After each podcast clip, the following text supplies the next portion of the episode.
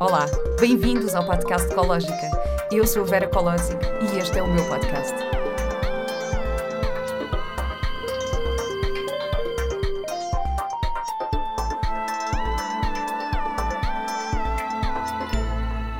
Olá e muito bem-vindos a mais um episódio do podcast Ecológica.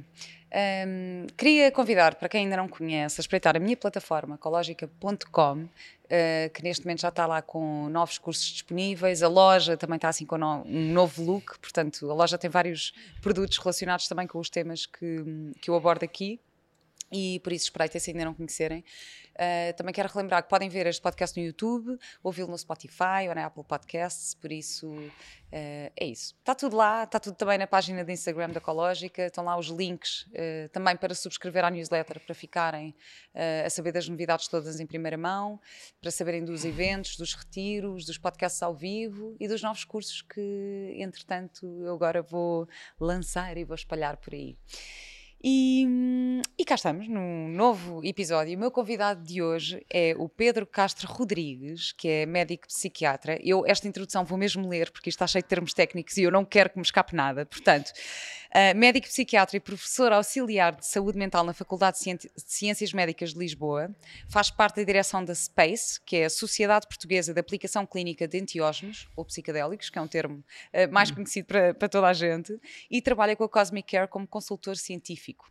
É também investigador associado no Center for Psychedelic Research do Imperial College London e diretor do Departamento de Saúde Mental da Clínica Hugo Madeira. E pronto, e para além disso tem um currículo muito mais extenso, eu achei por bem reduzir, porque senão era um episódio só a ler toda a tua experiência, Pedro. Pedro, obrigada por estares aqui. Obrigado, eu, Vera. Estou muito convite. contente de podermos ter esta, esta conversa, ainda por cima acho que isto é um tema que está assim super em cima da mesa, a questão uhum. da saúde mental e do cuidado com a saúde mental. Um, mas olha, queria te perguntar uma coisa, porque eu já tive cá uh, no podcast muitos psicólogos, muitos uhum. psicoterapeutas, mas nunca tive um psiquiatra. Ah, sim? Sim. não sabia. Então gostava que tu explicasses, para quem não sabe, qual é a grande diferença entre a psicologia e a psiquiatria. Uhum. Bem, um, se quisermos focar numa diferença muito pragmática e muito prática, um, um, psiquiatra é um médico e, portanto, tem a possibilidade de prescrever medicamentos, enquanto que um psicólogo se fazendo formação em psicoterapia, pode aplicar psicoterapia, mas normalmente não prescreve medicamentos. Faz a psicoterapia, que é uma terapia através, um tratamento, se quisermos, através da relação humana, do diálogo, sem um medicamento associado. Esta é a principal diferença. Depois existem outras, mas são mais de, de pormenor, eu diria. Esta, esta seria aquilo que distingue verdadeiramente um psiquiatra de um psicólogo ou psicoterapeuta. Mas um psiquiatra tem necessariamente que ter a formação também de, de psicologia ou psicoterapia? Ou não, não? Uh, no passado sim. Uh, houve alturas alturas em que os psiquiatras tinham formação, normalmente era numa altura em que a psicanálise era a corrente psicoterapêutica uhum. dominante, normalmente os psiquiatras também eram psicanalistas, também faziam formação em psicoterapia. Atualmente não, não é obrigatório, mas portanto, psicologia é um curso, uma licenciatura, um mestrado, que muitas vezes as pessoas depois tiram a, a especialização em psicoterapia, para poderem ter a prática clínica de psicoterapia. Mas qualquer pessoa ou profissional de saúde pode fazer a formação em psicoterapia. Um médico pode fazer a formação em psicoterapia e, para além de médico ou psiquiatra ou o que seja, ser também psicoterapeuta, tal como um enfermeiro enfermeiro, terapeuta ocupacional, pode ser psicoterapeuta. Um, mas não é obrigatório os médicos nem os psiquiatras terem formação em psicoterapia. Já foi, hum. hoje em dia já não é. E tu tens? Eu não tenho formação em psicoterapia. Eu fiz formação em psicoterapia assistida por ketamine, portanto, uma formação já mais dirigida para esta área específica, mas não fiz a formação clássica de psicoterapia cognitivo-comportamental ou psicodinâmica. Ponderei fazê-lo, uh, acabei por não o fazer ainda. Talvez um dia eu venha a fazer, mas nunca fiz. Uh, e eu acho que deveria ser obrigatório, na verdade. Eu, eu, eu, alguns países é. Alguns países os psiquiatras têm hum. de ter formação em psicoterapia. Cá não é. Na minha opinião, deveria ser, mas não é. Pronto, e como não é, também não, também não foste. não, estou a brincar, não, mas tens, tens, tens, outro tipo de especialidades e é exatamente sobre isso também vamos, vamos querer falar aqui. Tu és coordenador da Unidade de Depressão Resistente do Centro Hospitalar Psiquiátrico de Lisboa, que era o antigo Júlio de Matos. Uhum. Quantas pessoas no nosso país é que são afetadas por depressão? Tens noção desses dados? Os números uh, apontam para dados à volta dos 10%. Uh, Incrível. Entre os 8, os 13, depende se estamos a falar de depressão ao longo da vida ou no momento, mas estamos a falar de um, de um número elevado. Em cada momento, cerca de 8% da população portuguesa terá um diagnóstico de, de depressão e, portanto, estamos a falar de, uma, de, um problema de saúde mental altamente prevalente que causa um elevado sofrimento, um elevado grau de, de, de incapacidade. Quais são as principais causas e os, e os principais sintomas? Hum. Uh, se calhar começamos pelos sintomas, porque as causas são ainda um debate Pois, grande claro. na psiquiatria. Uh, vários psiquiatras podem dar respostas diferentes e, portanto, é uma questão ainda em aberto. Mas em relação aos, aos sintomas, são sobretudo a pessoa sentir-se permanentemente triste, uh, sem vontade de fazer nada, uh, com ideias sobre uh, pró- o próprio não valer nada, a sua vida não valer nada, depois alterações do sono, alterações do apetite e muitas vezes ideias sobre a morte e às vezes até tentativas de suicídio ou mesmo suicídios consumados e portanto Hum. é- são estes os principais sintomas. Em relação às, às causas, serão certamente uma mistura entre fatores mais hereditários ou genéticos, não é? Pessoas com história familiar de outras pessoas com depressão terão mais risco de depressão, mas também um importante componente do ambiente, da sua vida, do que aconteceu na sua infância, sobretudo, episódios traumáticos, quer seja por negligência ou abandono, quer seja por violência, aumentam o risco de depressão, tal como aumentam de, outras, de outros problemas de saúde mental. Portanto, será um misto entre estes fatores mais genéticos e hereditários e os fatores do ambiente, sobretudo durante a infância, mas também da, da, da idade adulta, traumas significativos podem estar associados à depressão, mas há muitos mais fatores, claro, para além destes. Mas é possível uh, reverter uh, um- uma depressão? Ou seja, uh, lá porque uma pessoa pode ter uma tendência genética, Uhum. É possível que não venha a ter uma depressão. Ou Sim, seja, sim, eh, sim. trabalhando noutro. Sim, há, há pessoas com história pesada de depressão, no sentido em que muitas pessoas na família têm depressão e que Uhum. nunca, nunca deprimem. Ah, provavelmente estará relacionado com aquilo que foi acontecendo ao longo da sua vida e uma série Uhum. de eventos e fatores que se tornaram protetores para, para essa pessoa. Também é pessoa, possível essa pessoa que tenha uma história muito pesada, com muitas pessoas com depressão na família, deprimir e tratar-se. Isso também é possível. Ah, Exato. Eu, por acaso, eu, eu, eh, digo-te uma coisa, eu tenho. Eu sinto-me sortuda privilegiada, não sei, não sei se é genética, são os fatores, o que é que é, se é Uhum. só a minha escolha mental e de estar, uhum. mas nunca, nunca tive grandes eh, tendências assim a ficar Uhum. deprimida. Aliás, eu, apesar de me ter, já, já me aconteceu, Uhum. e eu lembro-me perfeitamente. eh, Estava numa fase assim super eh, desafiante da minha vida, eh, a nível familiar, e- e e estava a fazer um estava a fazer um trabalho em Guimarães e estava num hotel e às tantas eu lembro-me de acordei eram três da tarde eu ainda estava na Uhum. cama Uhum. e o meu coração estava a disparar disparar disparar disparar estar com uma angústia de choro de uma, uma dor no peito de não conseguir e eu às tantas arrastar bem mas Uhum. assim custar o meu corpo estava pesado e eu arrastar-me da cama para conseguir atravessar a rua para ir comer uma tosta tipo e aquilo tudo ser mesmo mesmo mesmo Uhum. Um enorme desafio. E Uhum. nesse momento eu parei e disse: "Epá, espera lá, o que é que se está a passar comigo? Eu preciso de ajuda e pedi ajuda. Uhum. Ahm, foi, foi assim a única vez que, que, que me sentia chegar mais perto do que poderia ser um estado, um estado depressivo. Uhum. Ah, e mesmo em relação ao sono, nunca tive assim grandes perturbações de sono, que é um, um outro, outro, outro problema que afeta assim, Sim. grande parte da população. Ahm, eu sei perfeitamente que só durmo mal quando estou com peso na consciência, quando há alguma coisa que tenho para resolver. Uhum. Uhum. Então, então, como normalmente eu tento resolver as minhas coisas, também não tenho grandes dificuldades. Eu fecho os olhos e durmo. Uhum. Às vezes as pessoas. até- Eu, eu durmo às prestações, às vezes até tipo, "Epá, estou com sono, vou aqui dormir 20 minutos. E eu caio para lá e, e pronto, e vou. Ahm, mas sei que de facto isto são, são questões que estão muito. ahm, presentes na vida na vida de muitas pessoas mas é Uhum. possível tratar-se isto certo Claro, claro que sim. Aliás, os, os- principais tratamentos, há dois principais formas de tratamento para a depressão. Uma é uma- uma- um tratamento farmacológico, através de antidepressivos, o outro é um tratamento psicoterapêutico, no fundo, através de, de psicoterapia. E ambos funcionam e são importantes, ahm, mas funcionam numa determinada percentagem de casos, não é? Hum. Existem muitas pessoas, e estamos a falar de cerca de 30% das pessoas com depressão, que não respondem nem a antidepressivos, depois de terem tentado vários, nem a psicoterapia. E aí estamos entre- a, naquilo- a falar daquilo que se chama a tal depressão resistente, daí o nome da, da Hum. unidade, que, ah, que está, que no fundo se refere a pessoas com quadros depressivos que não melhoraram ah, nem com várias tentativas de antidepressivos, nem com a psicoterapia. Ahm, para estes quadros existem algumas opções de tratamento já aprovadas, a eletroconvulsivoterapia ou eletrochoques, por exemplo, É, é uma opção de tratamento que, que está aprovada há muitos anos, que é eficaz sobretudo em depressões muito graves, no sentido com lentificação, com sintomas psicóticos, aquelas depressões que chamam de depressões psicóticas, com pessoas que acham que já morreram ou que estão em ruína, já Hum. com corte com a realidade.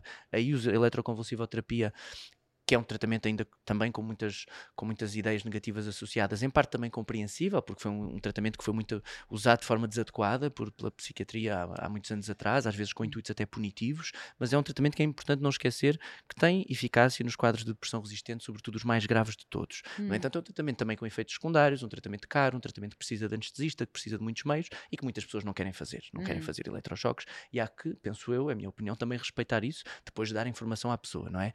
Existem outros tratamentos também mais recentes, a estimulação magnética transcraniana, que foi aprovado também para tratamento de depressão resistente, mas nenhum nem o outro funcionam em todos os casos e, portanto, hum. é por isso que têm sido uh, investigados ou reinvestigados, se quisermos, alguns tratamentos como os que estamos a aplicar na unidade de depressão resistente, a psicoterapia assistida por psicadélicos, neste caso usando ket ketamina, precisamente para estes quadros de, de, de, depressão resistente. Mas eu gostava de acrescentar uma coisa sobre as, as causas da depressão que eu acho que, que é importante pensar-se, não é? Que é um, de facto, nos últimos anos, uh, 90, 80, depois de terem descoberto os antidepressivos, tem surgido uma narrativa, um, uma perspectiva, uh, que é a perspectiva biológica da, da depressão ou da psiquiatria, hum. que vê no fundo a depressão como um problema no balanço dos neurotransmissores, da serotonina sobretudo, que depois é equilibrado pelos, pelos medicamentos. E esta é uma perspectiva ou uma narrativa que pode ter vantagens no sentido que reduz um bocadinho o estigma em relação à depressão, ou seja, põe como uma coisa que qualquer um pode ser afetado, hum. e isso é bom, por outro lado, pode criar uma perspectiva se calhar demasiado simplista, como a pessoa achar que pode uh, te, apanhar uma depressão como quem apanha uma constipação.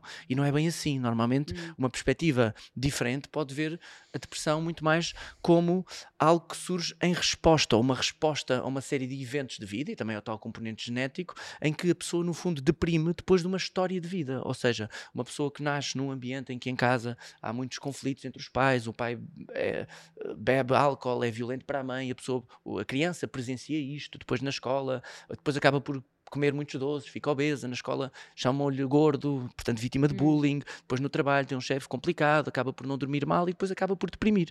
E portanto, esta perspectiva vê muito mais uma depressão e claro que terá por trás uma alteração dos neurotransmissores, mas eu penso que vê depressão como algo muito mais compreensível no sentido em que depois podemos ajudar esta pessoa e esta é a perspectiva mais da psicoterapia, não é? Vamos hum. compreender de onde é que surge esta depressão, vamos compreender que mecanismos ou que estratégias é que esta pessoa pode usar diferentes para lidar com os seus eventos de vida vida para a podermos ajudar. E uh, eu no outro dia ouvi o professor o Júlio Machado Vaz, que é psiquiatra, uhum. ele é conhecido pelo trabalho na sexologia, dizia numa entrevista uma coisa que eu achei muito bonita e muito interessante. Ele falou abertamente sobre ter estado deprimido. Quando a jornalista lhe disse, ah, você teve uma depressão, e ele disse, eu não tive uma depressão, eu deprimi. Ou seja, o deprimir como algo numa reação hum. a um conjunto de circunstâncias. Eu acho que esta perspectiva para mim é muito interessante, nunca esquecendo que, claro, que existe uma base biológica de neurónios e de neurotransmissores por trás. Sim, mas parece mas... que empodera mais, a, a, ou seja, não, a pessoa não se torna uma vítima, mas torna-se alguém que pode Exatamente. Agir. Não é vítima de algo incontrolável, não é? Exato. Como só algo da, da genética dos neurotransmissores, mas está, no fundo, vê o cérebro ou a mente como algo, como, como algo que responde, embora de forma desadaptativa, a um conjunto de circunstâncias. E, por exemplo, estavas a falar dos desequilíbrios de serotonina e não sei o quê, e que, e que muitas vezes são tratados com fármacos, mas é possível, tipo, reequilibrar esses níveis com desporto, por exemplo, ou com práticas mais holísticas? O, o desporto e as práticas holísticas podem tratar depressões, atenção. Uh, aliás, as guidelines... Adoro ter um psiquiatra a dizer isto mas no é meu podcast. yeah, podes, podes dizer outra é vez, é, é, para... é verdade. E sublinha, diz por baixo. Por exemplo, nos, nos guidelines da, da, da NICE, que é o Instituto Inglês de, que, que que emite linhas de recomendação. De... Chama-se NICE? NICE, é chama-se. Nice, é nice. National Institutes for Clinical Excellence. Eles fizeram okay. isso para ter graça, acho nice. eu. Um, portanto, a recomendação para o tratamento de depressão, depressões ligeiras, sobretudo ligeira à moderada, não estamos a falar das depressões mais graves. Neste momento, a primeira linha é precisamente exercício, tra tra tra exercícios de grupo, terapias ocupacionais, mindfulness, por exemplo, está neste momento a primeira hum. linha. Começa-se a reservar os antidepressivos para as depressões mais moderadas e não necessariamente para as mais ligeiras. Isto é interessante. Então vamos falar agora sobre a ketamina, que é a substância que tu que estás agora a usar nos teus uhum. tratamentos. Uh, primeiro explicar aqui o que é, o que é a ketamina uhum. para quem não uhum. sabe e depois uhum. explicar aqui um bocadinho como é que funcionam esse tipo de tratamentos e que benefícios é que podem ter. É que uhum. pode ter. Uhum. Muito bem. A ketamina é um medicamento muito interessante que foi sintetizado no, a meio dos anos 60 uh, pela primeira vez por um laboratório farmacêutico como um anestésico. Um, e o que se percebeu nessa Para cavalos? Não. Ou isso é um mito? não, não é um mito. É... Não, é porque há muita gente que diz que a ketamina verdade, é, é verdade. é, é anestésico É um para anestésico cavalos. para cavalos. E é um anestésico que pode ser usado em cavalos, mas também é um anestésico muito usado em crianças, por exemplo, por ser muito seguro do ponto de vista periférico. É muitas vezes dos mais usados quando uma criança tem um acidente ou em contexto de guerra.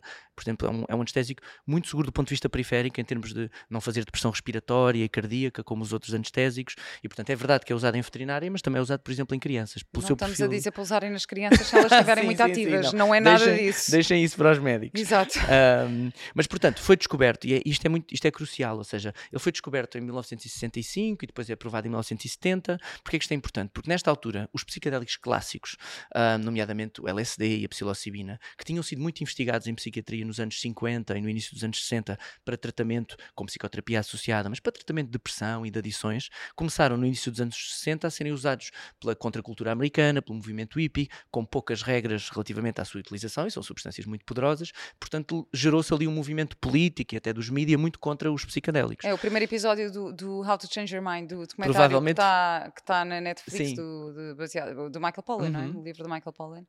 É espetacular porque mostra É, exatamente fala isso. isso- fala sobre exatamente sobre essa, a questão toda do LSD, da- das Exatamente. investigações que estavam a ser feitas E- e, E que foram depois, no fundo, bloqueadas pelo, pela Exato. proibição das, das, das drogas, vamos dizer assim, que também proibiram a sua investigação. O que é que acontece? Como a, como a ketamina é sintetizada em 1965 e se percebe que este anestésico tinha, quando as pessoas acordavam da cirurgia ou da anestesia, reportavam terem, terem tido uma experiência, um sonho, uma experiência muito estranha, em que tinham experiências psicológicas muito intensas, algumas muito profundas, outras muito estranhas. E então o laboratório farmacêutico ficou na dúvida sobre como, como chamar a este efeito. Não podiam ou não queriam chamar um efeito psicadélico, porque o termo psicadélico já estava a ser associado ao movimento hippie e a substâncias perigosas. E, portanto, surgiu a ideia de chamar um anestésico dissociativo, que até é uma ideia que vem da esposa do médico que estava a fazer esta investigação, diz, "Epá, isso parece que a mente fica desconectada do corpo, porque é que não chamam dissociativo? Foi um termo que ficou para este efeito. É um termo que eu pessoalmente e que alguns psiquiatras não concordam, porque a dissociação em psiquiatria é um quadro patológico que surge Hum. Em resposta ao trauma, e quando a pessoa, perante um trauma muito intenso, fica sem saber onde está, sem saber quem é, e isto na verdade não é o que acontece com a ketamina em doses baixas. Eu no Este- outro dia estava a falar com um amigo meu sobre isto, Uhum. estávamos a falar sobre os ataques de ansiedade Uhum. e, e eu também já partilhei a minha experiência. Tipo, aos Uhum. 27 anos eh, eu tinha muito stage fright, não é? Aquele medo de entrar Ok. em palco e as primeiras, as- os primeiros eh, ataques de ansiedade que tive foi precisamente em palco. É? Tipo, a Ah. achar, vou desmaiar à frente de 300 pessoas, mas já a meio do espetáculo, tipo, nem era Uhum. aquela coisa de entrar. E esse meu amigo, também ator, estava-me a contar que também teve isso e que eh, falou exatamente de Em disso- dissociação. dissociação, Uhum. ou seja, que ele se via de fora Uhum. porque estava tão ansioso Uhum. que saía do corpo e Uhum. via-se Como, como resposta à ansiedade. Pronto, e portanto, a ketamina em doses baixas pode ter efeitos semidissociativos ou parecidos com efeitos dissociativos, a pessoa pode se sentir a pairar ou a flutuar acima do corpo, é verdade, mas depois também se percebeu muito cedo, nos anos 70, por exemplo, ahm, que em doses ligeiramente mais elevadas do que essas doses que davam o, contexto, os efeitos dissociativos, mas muito mais baixas do que as doses anestésicas, que podiam ter efeitos muito parecidos com os psicadélicos clássicos, como LSD e a psilocibina, mas muito curtos, com uma hora de duração, o que facilitava o trabalho clínico, porque uma das dificuldades de trabalhar clinicamente e a investigação que está a ser feita com psilocibina e com LSD é a duração do, do efeito e a pessoa tem de estar acompanhada. Portanto, a ketamina, tendo só uma hora do- da experiência psicológica mais intensa, facilita esta integração com o trabalho clínico. E, portanto, começaram a haver estudos, poucos, mas alguns, dos anos 70 e 80, para psicoterapia assistida por ketamina, como psicadélico, para tratamento de adições, sobretudo a álcool, a heroína. Parece um bocado contraintuitivo tratar uma adição a uma droga, podemos e dizer cocaína assim também? Com cocaína também, a ketamina tem, sobretudo agora nos últimos anos, há pelo menos dois estudos, até mais, com resultados muito positivos na adição à cocaína. Parece contraintuitivo, não é? Pois. Tratar uma adição a uma substância com outra, mas é importante perceber-se que o que trata com a pessoa não é a ketamina, é a experiência causada pela ketamina, também há alguns efeitos da ketamina, mas é uma psicoterapia também neste modelo e, portanto, há várias coisas para além do efeito farmacológico que contribuem para, para o resultado e podemos falar sobre isso melhor. Mas, na verdade, há estes estudos dos anos 70 e 80 e depois, a partir dos anos 2000, há outro tipo de estudos que começam a surgir que, no fundo, usam a ketamina em dose muito, muito baixa, que tentam ignorar, são estudos que usam apenas como antidepressivo, sem dar importância à experiência psicológica aguda, sem dar importância ao efeito dissociativo ou psicadélico, mas percebeu-se desde 2000, 2010 que, administrada a pessoas com depressão, muitas delas, com depressão resistente, a tal depressão que não melhorou com antidepressivos nem psicoterapia, muitas delas tinham uma redução de sintomas depressivos nas horas seguintes à administração de ketamina. Isto foi muito novo, não é? Normalmente os antidepressivos e a psicoterapia demoram várias semanas semanas a fazer efeito. E, portanto, este efeito antidepressivo da ketamina foi um, uma grande surpresa e um, e um grande achado na psiquiatria. Depois percebeu-se que é muitas vezes um efeito transitório, quando se faz apenas ketamina, muitas das pessoas, quando depois param a administração, e faz normalmente administrações duas vezes por semana neste modelo mais farmacológico, quando param a administração, depois muitas delas têm recaídas e voltam a ficar deprimidas, e por isso é que agora nos últimos anos, em, em, em paralelo com o ressurgimento do interesse na psicoterapia assistida por psilocibina, por LSD, pelos psicodélicos clássicos e pelo MDMA. Alguns grupos têm começado a utilizar ketamina por poder ser prescrita por qualquer médico, porque no fundo, como foi sintetizado um bocadinho mais tarde, não entrou na categoria, uh, na mesma categoria restritiva da proibição que os outros psicodélicos e, portanto, pode sempre ser usado por anestésico e está aprovada como anestésico, portanto, pode ser usado off-label, uma prescrição por um médico feita por uma indicação diferente, e neste caso, como estamos a fazer, com psicoterapia associada um, para quadros de, de, de, depressão. Uau, isto é, isto, é, isto é tipo uma revolução no mundo da saúde mental. Eu juro que é isso que eu sinto. Estavas um, a falar também do MDMA, só uhum. aproveitar para dizer que para patronos nós vamos uh, dedicar aqui um bocadinho da conversa só a falar sobre, sobre essa substância, para uhum. também explicar um bocadinho melhor o que é que é e quais são os efeitos. Aqui em relação à ketamina, portanto, uh, é administrado de que forma? Isso é importante, é uma administração intramuscular. Okay. É uma injeção no deltoide, no, no ombro, como a injeção, a vacina do Covid, por exemplo. Ou seja, é okay. diferente. Portanto, a ketamina, como a maioria das substâncias psicoativas, pode ser usada recreativamente. E há pessoas que usam em discotecas ou em festivais para ter uma experiência simplesmente recreativa ou, recreativa. Pode não ser assim tão simples. Mas na verdade, aí normalmente é uma, uma utilização intranasal. As pessoas uh, snifam, vamos dizer assim, um pó de, de, de, ketamina. Não é isso que nós fazemos. Portanto, no, no Sim, porque isso depois também a nível. Porque estavas a falar. Eu, porque é que eu perguntei isto? Estavas a falar do tratamento de adições. Uhum.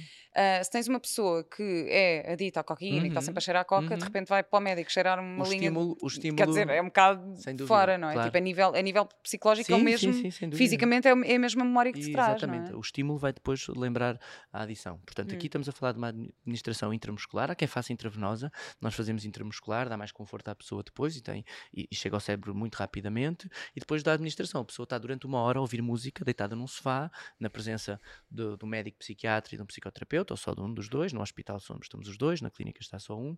E temos, um, no fundo, uma hora em que a pessoa está a ouvir música especificamente selecionada para este tipo de experiência, está com uma venda nos olhos, porque pedimos à pessoa que se concentre na, numa experiência introspectiva, interior e profunda.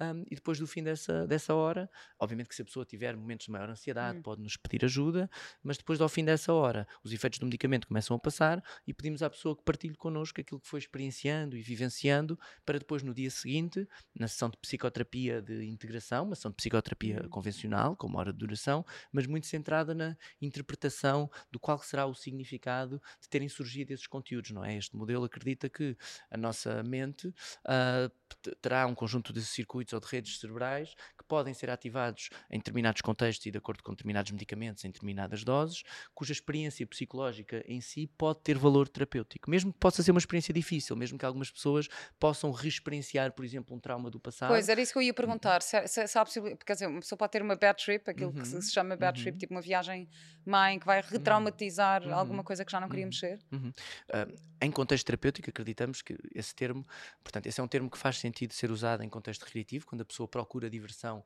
e tem uma experiência muito difícil. Hum. Normalmente usa-se o termo experiência desafiante, mas eu acho que bad trip pode fazer sentido.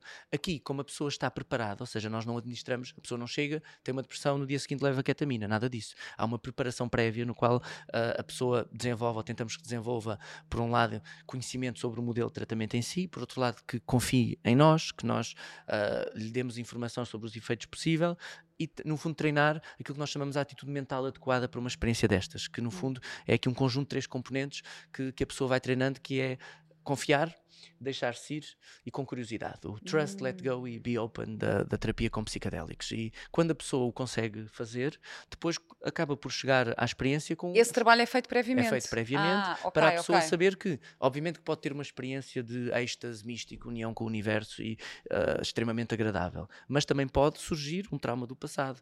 E, e no que nós acreditamos é que se esse trauma surgir num contexto em que a pessoa está segura, esse trauma pode ser reprocessado, pode ser entendido de outra forma.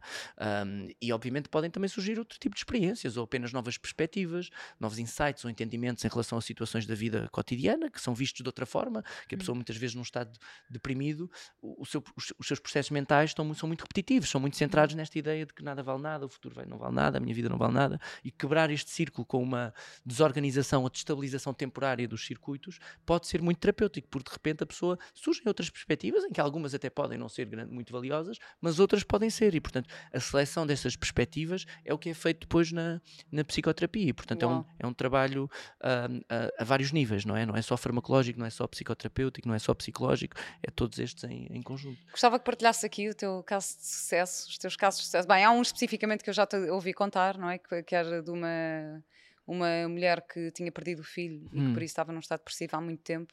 Sim. Gostava que partilhasse aqui um bocadinho essa história, só para. Está bem. Eu, eu, penso que posso partilhar hum. esta história, até porque esta senhora deu-nos autorização para, para a partilharmos sem identificação para uma outra claro. reportagem que, que fizemos e vou trocar aqui um bocadinho uma coisa ou outra da história para não se poder identificar. Mas posso dar esse exemplo. Eu, eu, esse, esse, exemplo foi a primeira senhora que, que tratámos. Obviamente, hoje já tratámos muito mais pessoas e outras muito mais, outras também com histórias igualmente tocantes, mas este uh, acho que é um exemplo e que, uh, que te contei, que posso, penso que posso contar aqui. É uma senhora que estava de, deprimida há, mais de nove anos, depois do, do falecimento de um filho, num, num acidente de viação, um, e que um, tinha tentado tudo que era antidepressivos, psicoterapia um, e, outras, e outras formas de tratamento e não tinha resultado. Uma senhora que nunca tomou psicadélicos, nunca tomou drogas e, portanto, uh, aceitou isto mais por, digamos, já confiar em nós. Uh, eu era o médico dela já há muito tempo e, e, por, e por, no fundo, quase um estado de desespero, não é? De nada a poder ajudar. A senhora estava fechada na cama uh, ou no quarto há anos a chorar e pouco mais fazia, deixou de fazer qualquer atividade com, com o marido, com a família. Um, e é uma senhora que, na primeira experiência de, de sessão de ketamina, depois da preparação, tem uma experiência em que vê uma espécie de um carrossel no qual passavam fotografias dos, das pessoas da família dela que tinham falecido. Oh. E, ela, e a fotografia do filho não surgiu. E, portanto, uma das questões que ela trazia para a primeira sessão de psicoterapia e que nós lhe fizemos é porque é que ela achava que a fotografia do filho não tinha surgido, porque tinham surgido todos os familiares tinham falecido. Ela estava sempre à espera Bem, de ver a fotografia do filho. E ela acaba por nos dizer no dia seguinte que achava um, que, um, que, a fotografia do filho não tinha surgido porque ela ainda não tinha aceito a morte do filho. O filho para ela ainda não tinha morrido. Um, e portanto, e quando ela nos diz isto, acaba por depois também conseguir, na psicoterapia, contar-nos pela primeira vez o que aconteceu no dia em que o filho morreu. E ela nunca tinha conseguido contar isto a ninguém porque começava sempre a, a chorar. E basicamente ela, ela conta que quando uh, o marido lhe foi dizer que o filho tinha tido um acidente, ela entra aí sim numa espécie de dissociação em que acha que aquilo não era a realidade e que a realidade era que o filho ainda ia chegar a casa à noite. Portanto, a senhora passou, foi, foi para casa e passou a noite, uh, passou a noite à janela à espera que o filho voltasse. Este acidente foi no, no dia em que o filho ia vender o, o veículo no qual depois teve o acidente. Foi no caminho para o sítio onde ele ia vender. Portanto, ela passou a noite à espera que o filho chegasse e o marido e estava ao mesmo tempo a ouvir o marido na sala a receber a família que vinha dar condolências. E achava que aquilo era um pesadelo e que a realidade é que o filho ia chegar. E que depois disso, vários várias vizinhas ou pessoas, familiares, lhe foram dar medicamentos sedativos para ela estar mais calma e ela não se recorda do funeral, ou seja, ela no dia seguinte teve, ou no dia do funeral, no, no fundo não se despediu do filho. Portanto, acabou por nos dizer que, que acha que para ela o filho ainda não partiu, tal, talvez por causa disso. Depois fez mais duas, três sessões e na quarta sessão de ketamina nós pedimos à pessoa que ela estabeleça uma, uma intenção. Isto foi ao longo de quanto tempo? Do mês, um mês e meio, porque é uma, uma sessão de ketamina por, por semana, semana, durante okay. 4, 5, 6 semanas. E portanto, na, na quarta sessão de, de, ketamina, nós pedimos à pessoa para ter sempre uma intenção, um objetivo para a sessão e ela consegue estabelecer como, como intenção despedir-se do filho na, na viagem. E... Bem, incrível. Uf, estou a chorar. É uma história muito emocionante. Eu também me emociono um bocado. E, e depois a senhora depois tem uma, uma viagem em que está a andar no meio da natureza e que vê o filho ela antes disso também nos tinha contado, isto é importante na segunda, terceira sessão de psicoterapia, uma coisa que é típica dos processos de luto, mas que ela nunca tinha conseguido partilhar, é que ela sentia ao longo destes anos que sempre que ria ou que sempre que melhorava, sentia que estava a atrair a memória do filho, sentia que se melhorasse o ia esquecer. Um, e portanto ela chega à quarta sessão com a intenção de se despedir dele e quando o vê na viagem, vê o filho e pergunta-lhe: então, o que é que estás aqui a fazer? E o filho responde: Eu estive sempre aqui. E ela diz que quando o filho lhe diz que esteve sempre ali, ela percebe que no fundo que a memória do filho vai estar sempre dentro dela e que nunca vai esquecer. E que depois o filho lhe pergunta: Queres ficar aqui comigo? E ela disse: Não, tenho, tenho a minha vida para viver. E depois despede-se dele e continua a viagem. E esta senhora, depois disto, vai a um, a um baile com o marido, vai à praia com o marido e, portanto, um, é uma história, acho eu, particularmente tocante. Fogo, espetacular. Facto, espetacular. Olha, temos ali pessoas também a chorar isto é lindo.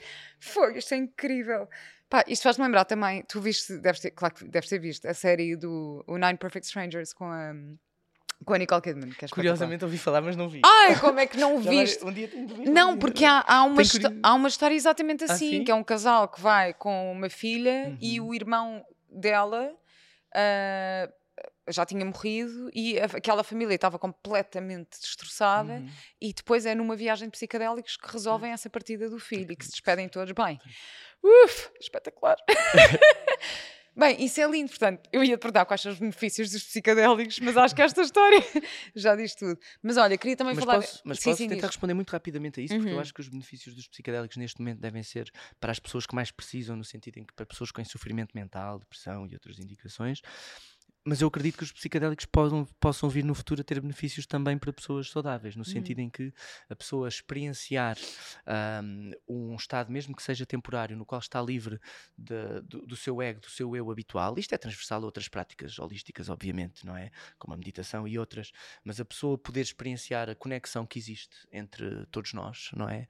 É algo que pode ter valor muito terapêutico, no sentido em que nós vivemos sempre nesta individualização e atrás dos nossos objetivos individuais, porque é isso que nos faz sobreviver e a consciência e o cérebro evoluíram com esse objetivo evolutivo. Mas na verdade, poderem haver plantas ou medicamentos, não é? Que temporariamente quebrem este, esta tendência. Uh, isto é algo que nos pode pôr a todos muito mais próximos uns dos outros, muito mais próximos da natureza, e existe já evidência disto, pessoas saudáveis sentirem depois vários meses depois de uma experiência psicadélica intensa, desta tal dissolução do ego, desta quebra de individualidade e desta conexão, maior empatia, maior proximidade com os outros, maiores níveis de bem-estar, mesmo em pessoas saudáveis. Portanto, uh, uh, nem toda a gente vai, vai, vai, vai concordar comigo, isto é um tópico ainda bastante polémico, mas há evidência e ciência a ser produzida nesse, nesse sentido e eu acredito que, que no futuro pode haver esse lugar para os psicadélicos, desde que em contexto protegido, seguro, regulamentado, e é claro. um caminho que se está a começar a fazer. E há, há perigos?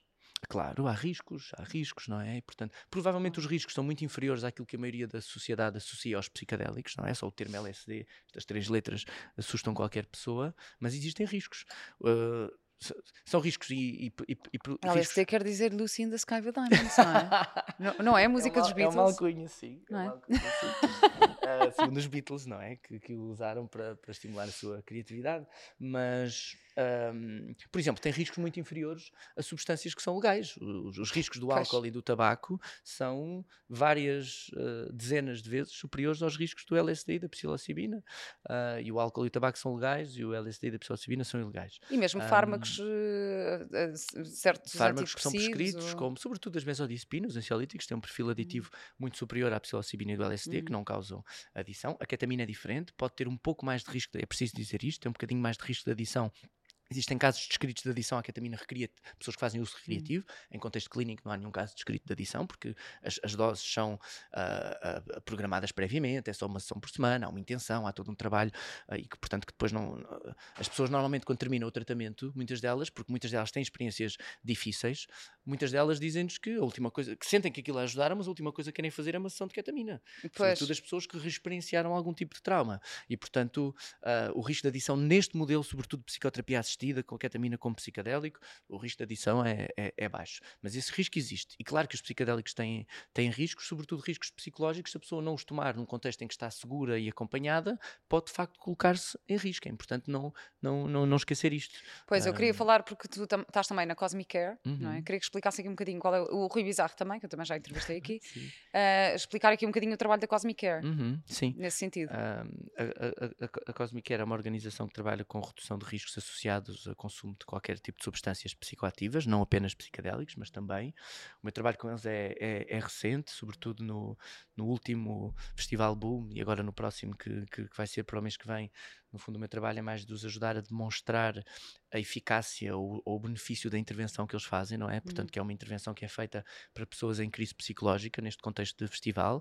Muitas destas pessoas um, que experienciam uh, crises ah, emocionalmente difíceis, estados de terror, de estarem profundamente assustadas com o que está a acontecer, ou até paranoia, etc. Muitas delas tomaram drogas, substâncias psicoativas, algumas psicodélicas, muitas vezes misturas de várias substâncias, outras nem sequer tomaram nada e é só o contexto em si caótico, ou que pode ser caótico no festival. Outras são pessoas com outros problemas de saúde mental e o trabalho da Cosmic Care é ajudar estas pessoas a ultrapassar esta experiência. Mas não é só no festival, ou seja, também. Não, não, não é só no festival. Eles têm, uma, eles têm, uma, série de outros trabalhos, mas é sobretudo a este que eu estou, que eu estou ligado.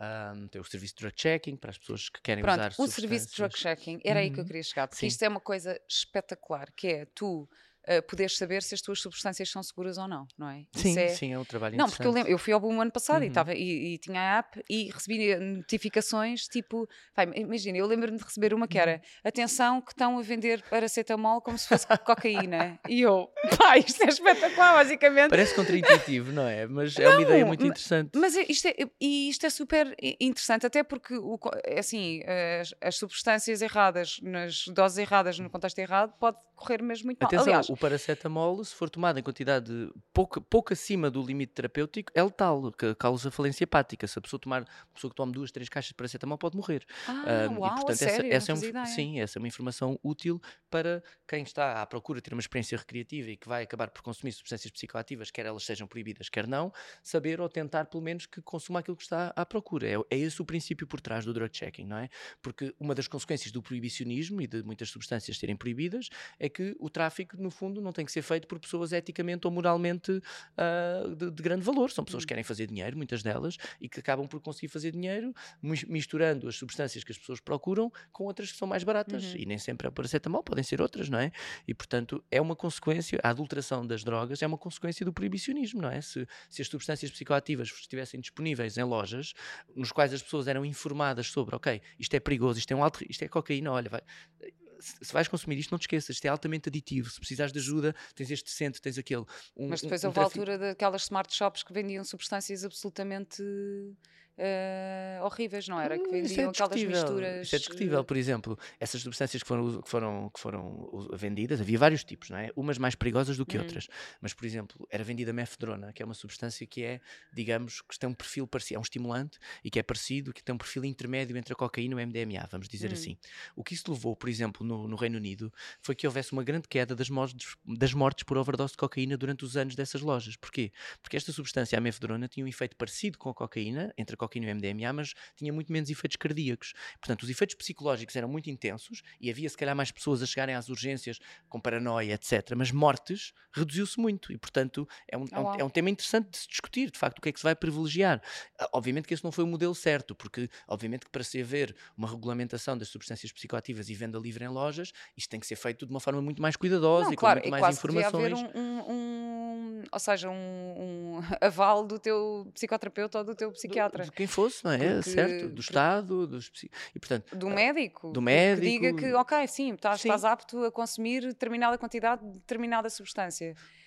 Eu acredito que, sei, no, que no futuro a sociedade... Estou em brainstorming aqui, sim, é? Sim, mas não, não sabemos. Acredita, há, há movimentos nesse sentido. Nos Estados Unidos, alguns estados já legalizaram o uso Uh, livre por pessoas, uh, quem quiser utilizar psilocibina, está-se agora a tentar ver a melhor cogumelos mágicos, no fundo, na verdade, são mesmo os cogumelos que foram legalizados, não, não, não, não a substância sintética, em alguns estados, é desafiante como regulamentar isto, não é? Como estes centros de retiros ou centros onde as pessoas vão para tomar estas substâncias, quais os requisitos em termos de seguros, de formação dos profissionais, é um desafio enorme e pensa-se que mesmo este modelo do Oregon e dos primeiros estados pode não funcionar porque vão ser, vão ser valores caríssimos. O que se está a falar são milhares e milhares de euros que se pensa, tendo em conta os custos associados a todo que estes centros têm de cumprir, pensa-se que vão ser milhares de euros para uma pessoa poder ter uma experiência de psilocibina, uma pessoa saudável, quando se sabe que é uma substância que nasce na natureza e que a hum. pessoa pode comprar a alguém por valores muito muito baixos e, portanto, é um trabalho que vai ainda demorar muitos, muitos anos ou muitas décadas, gerações, talvez. E ainda bem que estás a falar da psilocibina também, uh, porque eu queria falar da auto-administração. Como é que isto se diz? Pode tipo, dizer não, não, como é que se diz? Talvez. Há uma expressão, para aí, eu acho que até escrevi isto.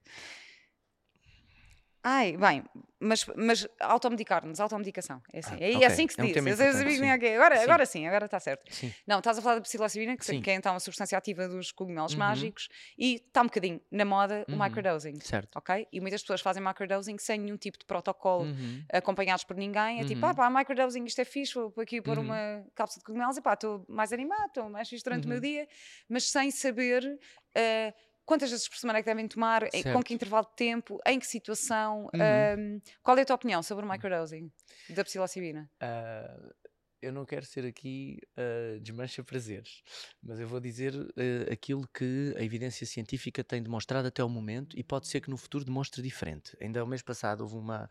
Conhece o Pedro Teixeira, já o entrevistaste, da Safe Journey. E, e ele, ele também tem uma opinião sobre isso que eu fiz-lhe a mesma Pronto, pergunta. Pronto, vão lá ver o episódio eu- dele. Não, aquilo que eu vou dizer até nem é bem a opinião dele, mas é de facto aquilo que, por exemplo, o David Harrison é o diretor do Centro de Investigação com Psicodélicos do Imperial College, com quem eu trabalho, e ele foi coordenador de um estudo, ou até mais do que um estudo, muito interessante, porque é muito difícil estudar o microdosing, porque as pessoas estão em casa e depois não se pode levar para um laboratório para se fazer, porque é um contexto diferente, mas ao mesmo tempo não se pode enviar drogas para a pessoa tomar em casa, e portanto é muito difícil fazer este tipo de estudo. Mas eles arranjaram uma forma ah, muito, muito inteligente, penso eu, de tentar controlar com placebo o microdosing, em que a própria pessoa misturava aquilo em casa com outra substância para não saber o que é que estava a tomar. E as conclusões desse estudo e de outros têm sido que, ah, que o microdosing não é diferente da- do grupo que tomou placebo. O que é que isto quer dizer? Não quer dizer que o microdosing não funciona, Uhum. atenção. Quer dizer que funciona. Mas fun- funciona no sentido das pessoas sentirem, de facto, maiores níveis de bem-estar e de criatividade e esses níveis estarem presentes. Mas funciona muito por um efeito de expectativa, das pessoas acreditarem que isto as vai ajudar. Isto para mim não é necessariamente uma coisa negativa. Eu acho que é muito interessante, é lindo como é que o nosso cérebro e a nossa mente, por acreditar em algo, vai acabar por ter efeitos. Eu O acho- Joe Dispenza ah, escreve, escreve imenso sobre isso, é ah, tipo o o- efeito, o efeito placebo. o, o efeito placebo que está presente em qualquer tratamento, não é? Desde qualquer médico que prescreva ou qualquer eh, terapeuta que, que, que, que prescreva, que, que use qualquer tipo de terapia, mesmo as terapias Também achas que a alternativas. homeopatia é placebo? Acho que há um grande componente de expectativa. Eu não gosto muito do termo placebo, porque placebo quer dizer, vem de I shall please, eu quero agradar. Ahm, e não é bem isso que acontece. Portanto, eu gosto mais de pensar no efeito da relação, no efeito da expectativa, se quisermos na esperança, não é? Na esperança.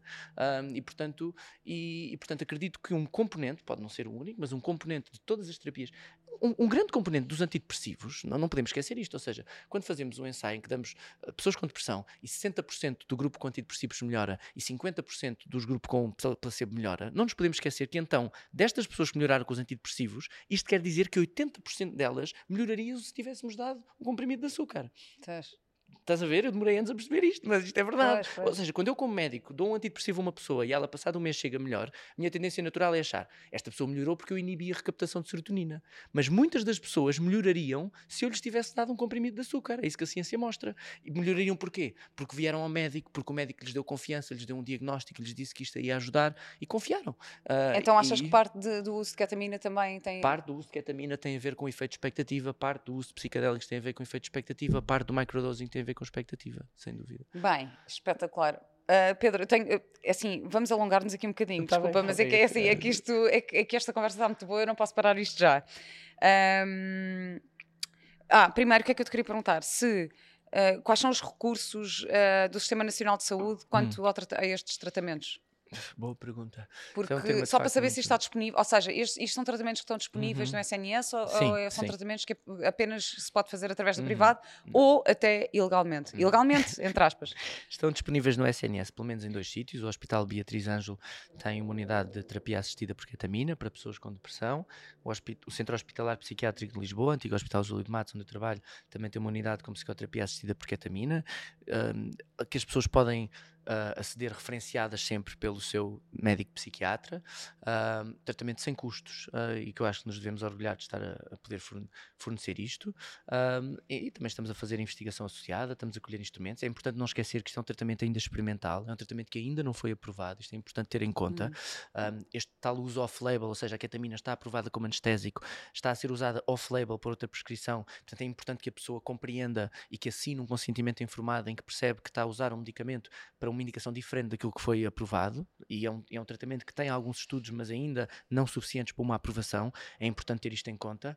Uh, no entanto, é importante também não esquecer que a prática off-label é muito comum em, em medicina. Uhum. Cerca de 30%, depende das especialidades, mas 30% das prescrições médicas são off-label. Portanto, os medicamentos estão aprovados por uma série de por umas indicações e fazer estes estudos custa milhões e milhões de euros e as farmacêuticas fazem-no para ter uma patente durante uns anos que depois cai, mas vão depois surgindo estudos que ainda não levaram a uma aprovação e que o médico pode, à sua responsabilidade, assumir um uso off-label. Eu acho que isto é hum. parte da profissão médica, ou seja, assumir esse risco, assumir a responsabilidade de acreditar, ok, ainda não há evidência suficiente para isto ser aprovado, mas eu acredito que isto vai ser o melhor tratamento para esta pessoa, porque ela já tentou isto, isto e isto, não funcionou, acho que tem estrutura psicológica, acho que tem o suporte necessário, vamos avançar, consciente que há riscos e consciente que o tratamento pode não funcionar. Claro. Mas eu acho que isto é parte da arte médica, saber eu... assumir essa responsabilidade. Uma pessoa não se pode automedicar com ketamina? Não deve.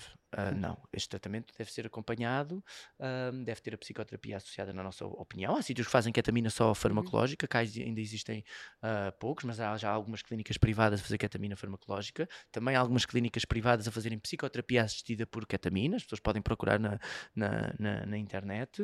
Um, mas, portanto, isto já está disponível no SNS cá em Portugal e em clínicas privadas com ketamina. A psilocibina, o LSD, os psicodélicos clássicos, só podem ser usados ainda em contexto de investigação, pensa-se, ou seja, em contexto de ensaio ensaios clínicos. Uh, Pensa-se que em breve venham a ser aprovadas, tal como o MDMA. Uh, mas só mas para pessoas com patologias ou, uma pessoa uh, saudável pode candidatar-se a, a fazer parte dos estudos? que eu saiba, os estudos que aconteceram cá com psiquiatras clássicos foram só com pessoas com, com, com, com depressão, com uhum. ansiedade uhum. em fim de vida, estados terminais, também é uma possível uh, aplicação futura dos psicadélicos, mas há estudos noutros países a ocorrer com pessoas saudáveis. Eu penso que cá nunca houve nenhum, mas não, não tenho a certeza absoluta. Ok, uh, queria-te fazer aqui outra pergunta, que é... Um, isto é, pronto, é um, é um tema que, que agora está-se a falar, se calhar mais até do que se devia, porque Uh, também é importante que não fique banalizado e, e, também se percebe o porquê de não sair muitas notícias, nem, nem termos consciência destes dados, mas é a taxa de suicídio. Uhum. Uh, e porque eu só no último mês tive notícias de duas pessoas que eu conhecia uhum. que uh, cometeram suicídio. Uhum. O suicídio pode ser evitado? Pode. este tipo de, de, de pensamento, de hum. P pode ser evitado? Sim, existem tratamentos, quer seja medicamentos, quer seja outros tipos de tratamentos, que têm eficácia demonstrada na, na redução uh, da taxa de suicídio. Isto existe. Agora, o suicídio pode estar associado, pode surgir em vários contextos diferentes. Pode surgir num contexto de uma depressão, é uhum. provavelmente o contexto mais frequente no qual surge o suicídio, mas o suicídio também pode surgir num contexto de outros problemas de saúde mental, como esquizofrenia, perturbação bipolar, uh, anorexia, tem uma elevada taxa de suicídio, anorexia nervosa, ou adições, um, perturbações de personalidade, borderline e outras podem fazer muitas tentativas de suicídio, comportamentos autolesivos, mas também suicídios consumados, e de facto há casos que se pode, que se pode dizer que é muito difícil evitar o suicídio, mas acho que se deve tentar e existem intervenções que reduzem o, a taxa de suicídio. Mesmo a ketamina, um dos estudos, uh, os estudos uh, mais os estudos interessantes da, da, da, ketamina demonstram que em pessoas com ideação suicida, a administração de, de ketamina pode reduzir a, a ideação suicida, no fundo a vontade de se matar, podemos dizer assim. Portanto,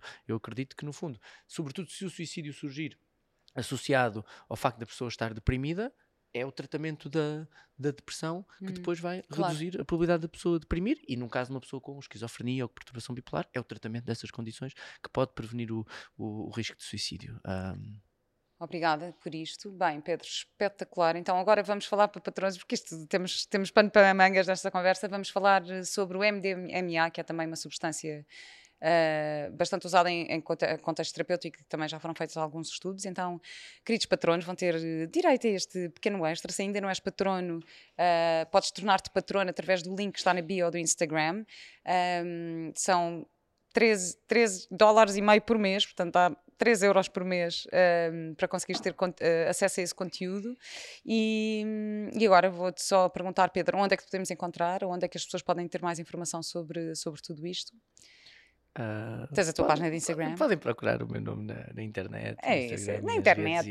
E, e na safejourney.pt também, também estás, estás ligado a esse projeto? Às ou... vezes colaboro com alguns Exato. artigos uh, informalmente. A safejourney.pt é, um, é um, um, projeto e um site onde tem várias informações sobre o uso de psicodélicos em contexto terapêutico, uhum. portanto, também para quem quiser saber mais. E, e, talvez, e também aproveitava para recomendar a página da SPACE, a Sociedade Portuguesa de Aplicação Clínica de Enteógenos, como uhum. falaste, que é uma associação inicialmente fundada por médicos, mas também outros, outros profissionais de saúde, no qual eu me juntei nos últimos meses, uh, de facto com o lado mais clínico uh, da aplicação de, de psicodélicos, por, porque nem todos os psiquiatras e psicólogos e profissionais de saúde concordam com a utilização destas substâncias e a Space tem esse papel e a Safe Journey muito virado também para o uso mais pelo público em geral, etc. A Space é space.org.pt? Space.com.pt, penso okay, eu, mas se escreverem Space no okay. Google, Space Psicodélicos ou Enteógenos. Quer dizer, Space Psicodélicos, se pesquisares Space Psicodélicos és capaz de ir, lá, pode, pode, aparecer muita coisa, portanto.